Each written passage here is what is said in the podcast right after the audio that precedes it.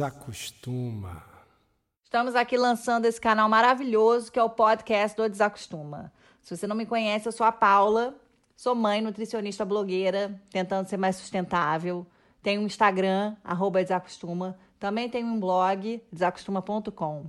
E agora aqui no podcast a gente vai ter convidados ilustres Primeiro episódio, vamos falar sobre mulheres no mercado de trabalho. Estou recebendo a doutora Lívia Esteves, que é pediatra, que vai dar o relato dela, pessoal, e das pacientes. E a minha irmã, Fernanda Vaz, dentista, que vai falar sobre o relato dela da volta no mercado de trabalho, sendo mãe de gêmeos, né? E sendo profissional liberal. Então é isso, gente. Estamos aí debatendo sobre esses assuntos que a gente fala no nosso grupinho do WhatsApp e que a gente resolveu falar agora no podcast.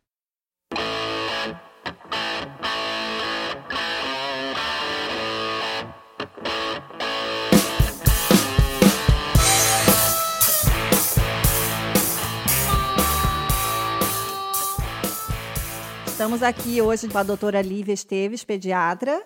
Oi. Com a doutora Fernanda Vaz, minha irmã e dentista. Oi. E hoje o nosso assunto é sobre mães no mercado de trabalho. Porque a sociedade exige que as mulheres trabalhem como se não tivessem filhos e sejam mães como se não trabalhassem fora. E essa conta realmente não está fechando. Então, eu queria saber de você, Fernanda, como é que foi para trabalhar, ser dentista, ter um consultório com gêmeos em casa, amamentando. Então, quando eu cheguei para o meu pediatra e falei, é, eu tive uma gravidez super difícil e eu passei três meses de repouso. E eu recebia ligações que eu ficava com o coração partido de criança que dizia: Meu dentinho está doendo, mas eu vou esperar você, porque eu quero fazer o meu dente com você. E aí eu ficava arrasada e também pensando, né? Era uma falta de receita para mim. Então as crianças nasceram quando eu tive a primeira consulta é, de um mês. Eu tinha ido lá antes, outras vezes, eu falei para ele, eu tomei coragem e falei, eu preciso voltar a trabalhar. E aí ele foi super parceiro, falou, olha, eu não acredito, um mês, mas as minhas pacientes profissionais liberais normalmente começam a trabalhar antes de todo, todo mundo. E aí eu combinei com ele que eu ia deixar uma das mamadas ser exclusivamente complemento. E comecei assim, só que quando você volta, não sei se a Lívia vai dizer, vai dar o mesmo depoimento, a trabalhar e você é profissional de saúde, a necessidade das pessoas faz você botar tudo na frente do que você tem para fazer. Então, eu comecei, ah, mas ah, tinha que atender uma criança, que só podia um tal horário. Então, essa é uma mamada que eu pulei, como viraram duas, viraram três, no piscar de olhos. E eu comecei a eu tentava tirar leite para estocar, para ter em casa, mas eram dois já mamando, então eu não tinha tanto leite para tirar. E também não tinha intervalo. Para eu guardar, eu tinha que deixar de dar em casa. Então, era um dilema. Mas aos poucos eu fui deixando é, duas de manhã e duas de noite. Trabalhando isso na sua cabeça, né? Porque eu acho que você sendo profissional liberal, a gente tem essa ideia de que você pode fazer o seu horário, mas ao mesmo tempo vem toda toda a carga de todas as contas que você paga sem ser um funcionário de uma empresa. Não dizendo que é melhor ou pior. São claro. situações que são complexas também, porque quem trabalha em empresa, muitas vezes. É, tem aquela coisa do tipo, nossa, você já vai quando você está saindo realmente na hora que você deveria sair, né? A gente dormiria, sei lá, oito horas, oito horas de sono, oito horas no ambiente de trabalho numa empresa. Temos mais oito horas no dia, quatro horas de manhã, quatro horas à noite. Vamos contar aí um trânsito, né? Que na realidade de horário cidade, de almoço. Horário de almoço. A conta não fecha. E assim, o, isso a gente está falando do retorno ao trabalho, que para a maioria é uma coisa gritante, porque a maioria ainda hoje tem algum emprego e uma licença maternidade, que no Brasil até pode não ser tão ruim, é, fica em torno de quatro meses a seis, tem até exceções para mais, mas a média é isso, mais um mês de férias. E a mulher sai muda, né? De uma entrega total, às vezes amamentação exclusiva, em livre demanda, a criança nem tem idade ainda para ter iniciado a alimentação complementar. E às vezes ela tem isso, um emprego de oito horas trabalhadas, mais uma hora de almoço. Se o emprego é distante, tem o ir e vir. Então ela passa a ficar donada simplesmente 10 horas do dia, completamente impossível de acessar a criança. Então ela tem essa mãe, essa família vai ter que ter um plano B e o que se via, e ainda se vê, mas se via muito mais no passado, era o homem que já voltou a trabalhar com sete dias, hoje também já mudou o tempo de licença paternidade, né? e com isso o papel do pai no pós-parto e na criação do bebê. E, e aí é, o pai tá, voltou a trabalhar, a vida dele seguiu normalmente, né? E aí quando a criança, poxa, de repente foi para creche ou ficou com uma, uma pessoa, uma profissional dentro de casa, mas ela o quê? Fica doente ela tem que ir no médico, ela tem necessidades, e aí quem, qual dos dois vai ficar em casa para atender o seu filho? Em geral, o que se via era a mulher ter que sacrificar a sua, o seu desempenho profissional, muitas vezes em prol da saúde da criança. E, e, esse é um cenário que eu tenho visto assim com prazer, uma mudança que eu já canso de fazer atestado médico para cuidar de terceiros. Se a criança faltou dois dias à escola, um dia ficou o pai, outro dia ficou a mãe. Com isso não fica tão pesado para nenhum dos dois e os dois conseguem manter os seus empregos. Além disso, assim, essa capacidade hoje em dia de home office, que é uma coisa que você consegue flexibilizar sendo organizado, você consegue atender um pouco mais o seu filho, seja o pai, seja a mãe, e, e, e trabalhar também, né? E, e, produzir e ganhar sua receita, porque não trabalhar não é uma opção para muitos. Já vi gente que optou, fez a decisão de pedir demissão após a licença maternidade, cumpriu um ano e meio da criança e né, depois novamente ingressou no mercado de trabalho. Isso é uma atitude corajosa, que exige muita organização, exige abrir mão de muitas coisas. Eu né? acho que exige uma parceria mesmo com o marido, né? Em relação... Acima de tudo. Ou com, enfim, porque, na verdade, ali são os dois, né? Os dois são responsáveis. E, e a mulher, muitas vezes, ficou responsável por tudo isso e a conta não fecha, é né? É desumano. Você tem um fracasso profissional, ao mesmo tempo, entre aspas, a, a, velha culpa materna, né? Então, um fracasso enquanto mãe, porque você queria dar mais do que você está dando.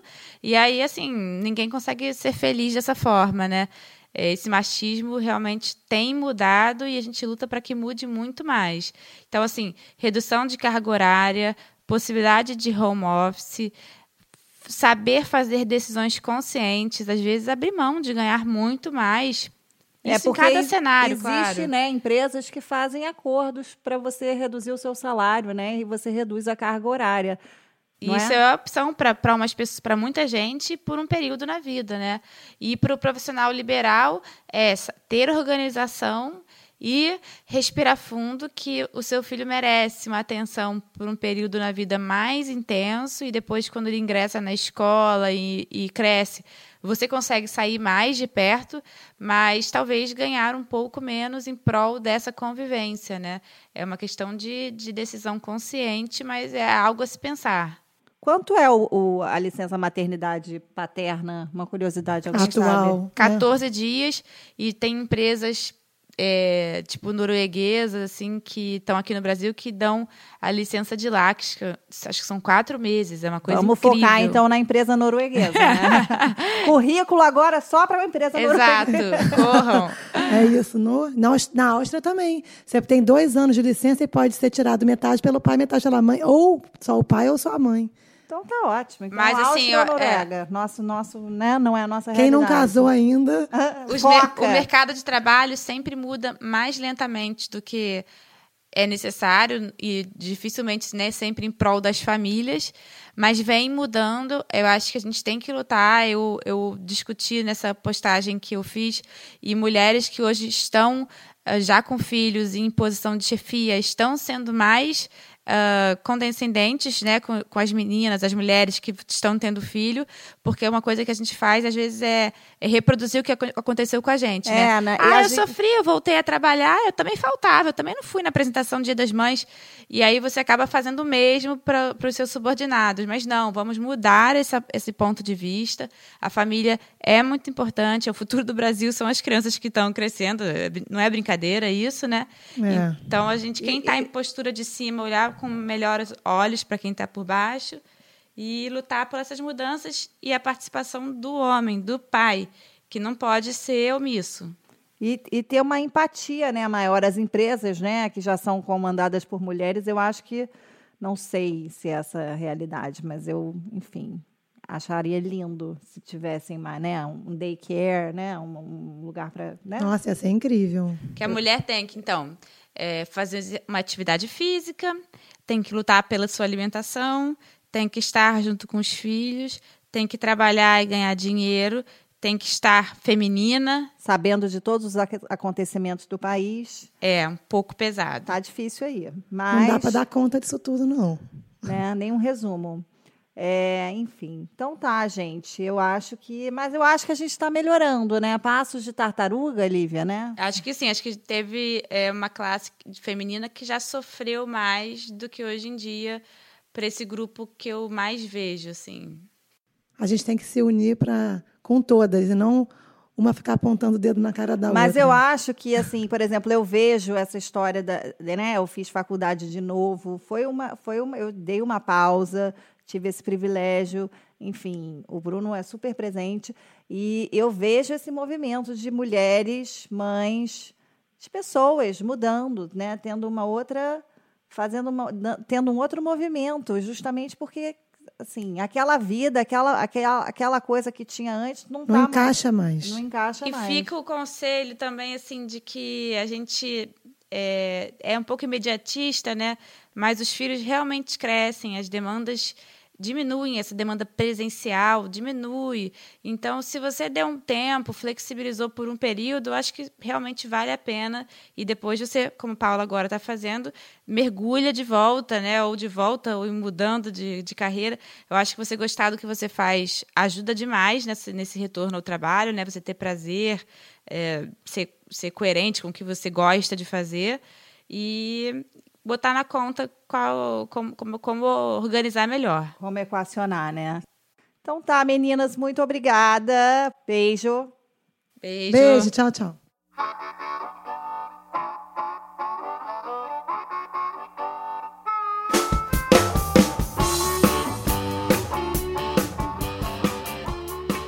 Passando aqui para agradecer quem? A nossa patrocinadora, a pessoa que está fazendo esse podcast se tornar realidade.